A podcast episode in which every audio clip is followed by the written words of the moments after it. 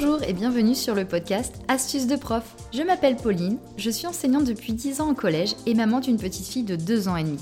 Je me suis régulièrement formée aux sciences cognitives et à la psychologie de l'enfant tout au long de ma carrière. Ce podcast est fait pour vous parents. C'est un espace de bienveillance dans lequel je veux vous transmettre des astuces afin d'aider vos enfants à mieux apprendre. Vous aider pour que le moment délicat des leçons soit plus rapide, efficace et agréable. Pour rappel, le sujet de ce podcast, c'est l'enfant. Chacun est donc unique. Toutes mes astuces ne vous seront pas utiles ou ne seront pas toujours efficaces. À vous de les adapter car vous êtes les seuls à bien connaître vos enfants. Bon allez, c'est parti pour un nouvel épisode.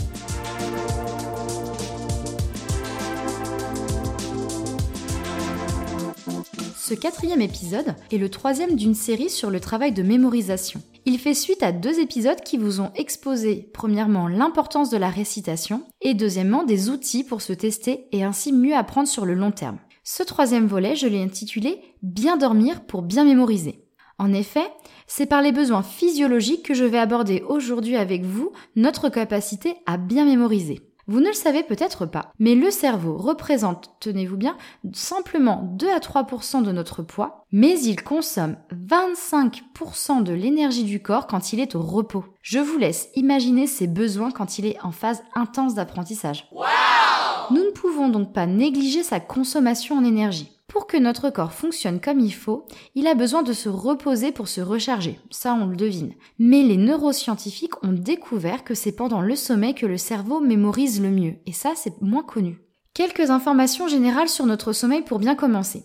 Tout d'abord, la durée recommandée de 14h à 17h pour un nourrisson, de 9 à 11h pour un enfant en école primaire et de 7 à 9h pour un adulte. Ça peut bien sûr un peu varier, mais voici les moyennes.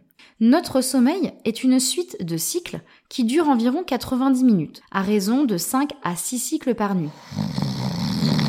Chaque cycle est composé de deux phases. Alors, il y a une phase de sommeil lent. Pourquoi le mot lent? C'est que ça correspond à l'enregistrement d'ondes lentes sur un électroencéphalogramme. L'activité cérébrale à ce moment-là est ralentie. Il y a aussi une phase de sommeil paradoxal toujours inspiré du tracé sur l'électroencéphalogramme qui ressemble beaucoup à celui en éveil, ce qui est plutôt surprenant, paradoxal donc. C'est une phase d'activité cérébrale intense. Il correspond environ à 25% de notre temps de sommeil et les chercheurs se sont rendus compte que cette phase a tendance à diminuer avec l'âge. Le neuroscientifique Stanislas Dehaene, dont je vous ai déjà parlé dans les précédents épisodes, a dédié l'une de ses conférences au Collège de France à l'importance du sommeil dans la consolidation des apprentissages. Il précise toutefois, et je trouve que c'est important, que ce champ de recherche est en plein essor et que certains constats sont encore des hypothèses. Un constat, le sommeil est une étape importante dans le processus de mémorisation. Il contribue en fait à transformer un apprentissage explicite, comme une leçon à apprendre, en connaissance non consciente que l'on pourra ressortir au bon moment et qui peut être stockée sur du long terme.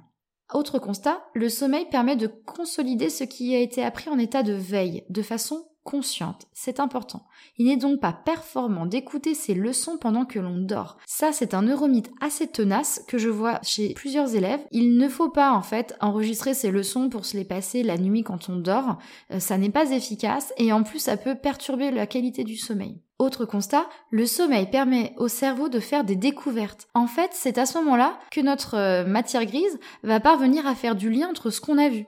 Autre constat aussi, une demande d'apprentissage plus importante en journée, un environnement qui change, des sollicitations plus fréquentes, augmente la demande en sommeil pour que le cerveau puisse emmagasiner les nouvelles informations. Donc ça, c'est important en tant que parent. Vous vous en doutiez bien, mais sachez que pendant la période scolaire, votre enfant, en fait, a davantage besoin de dormir pour pouvoir emmagasiner tout ce qu'il a appris dans la journée.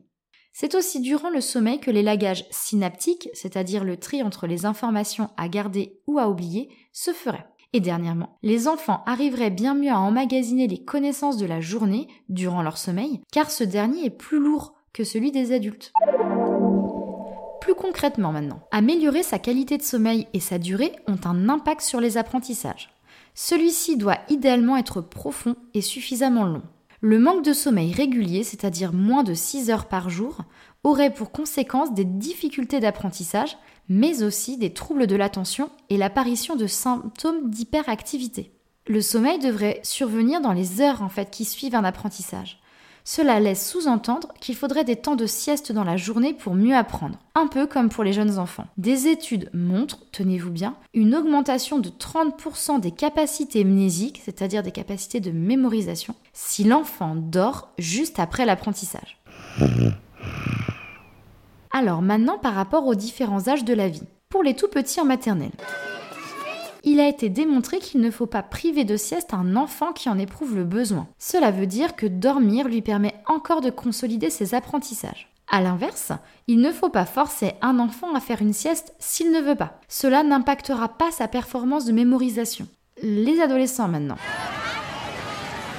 Ils ont un cycle de sommeil décalé comparativement aux enfants et aux adultes. Le bouleversement hormonal qu'ils vivent fait qu'ils ont besoin de se coucher plus tard et de se lever plus tard également. La mélatonine, l'hormone du sommeil, semble être sécrétée plus tard dans la journée. Et là, j'imagine qu'il y a une petite lumière qui s'allume dans vos cerveaux, chers parents, parce que vous devez peut-être maintenant mieux comprendre pourquoi il est si difficile de faire se coucher vos ados et de les réveiller également le lendemain. Les scientifiques ont essayé de voir euh, quel rythme scolaire pourrait correspondre aux besoins des adolescents. Et en fait, si on devait bien respecter leur temps de sommeil, les cours auraient lieu de 10h30 à 13h30 et de 17h à 19h30 dans les lycées. Donc bien loin de ce qu'on fait actuellement. Voici ce qu'il faut retenir de tout ce que j'ai pu vous dire. Premièrement, notre cerveau consomme 25% de notre énergie au repos, donc le sommeil est indispensable pour son bon fonctionnement. Deuxièmement, c'est durant le sommeil que la consolidation des apprentissages se fait. C'est quand on dort que ces derniers sont ainsi envoyés dans la mémoire à long terme. Ce processus est accéléré chez l'enfant par rapport à l'adulte du fait de son sommeil plus profond.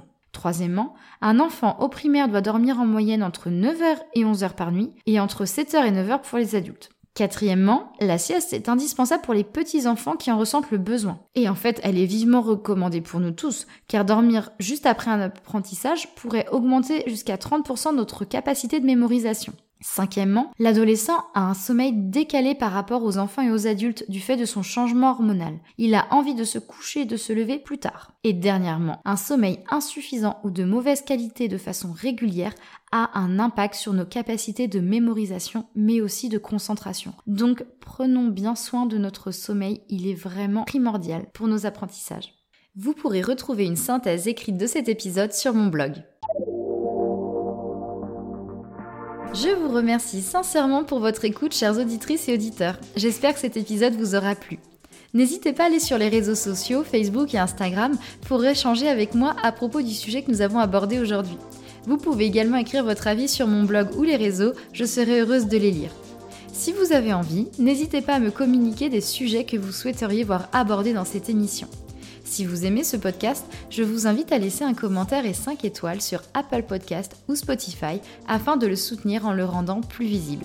Encore mille merci pour votre écoute, j'ai pris beaucoup de plaisir à faire cet épisode. Je vous dis à la semaine prochaine, d'ici là passez de beaux moments et surtout n'oubliez pas, vous faites déjà de votre mieux.